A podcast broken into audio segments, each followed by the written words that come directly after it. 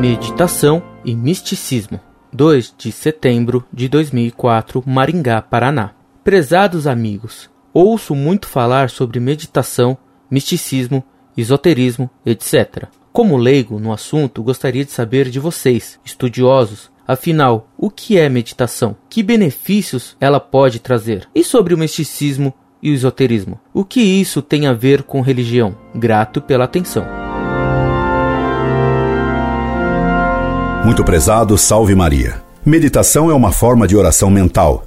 Nela aplicamos todas as faculdades de nossa alma, inteligência, vontade e sensibilidade, para elevar-nos a Deus, rogando-lhe graças e propondo-nos a cumprir melhor a sua lei.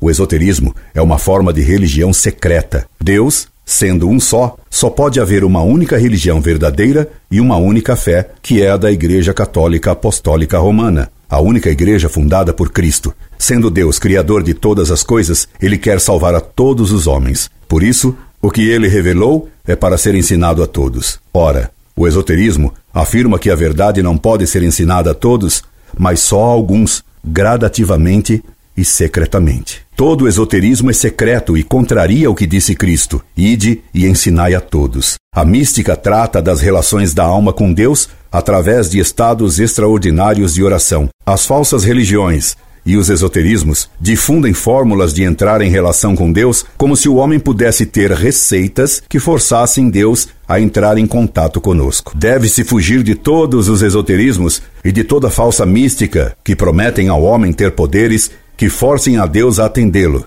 Ninguém e nada pode forçar Deus a ter uma relação mais evidente conosco. Deus reserva as graças extraordinárias de que trata a mística apenas para quem Ele quer. Incorde Jesus Semper, Orlando Fedeli.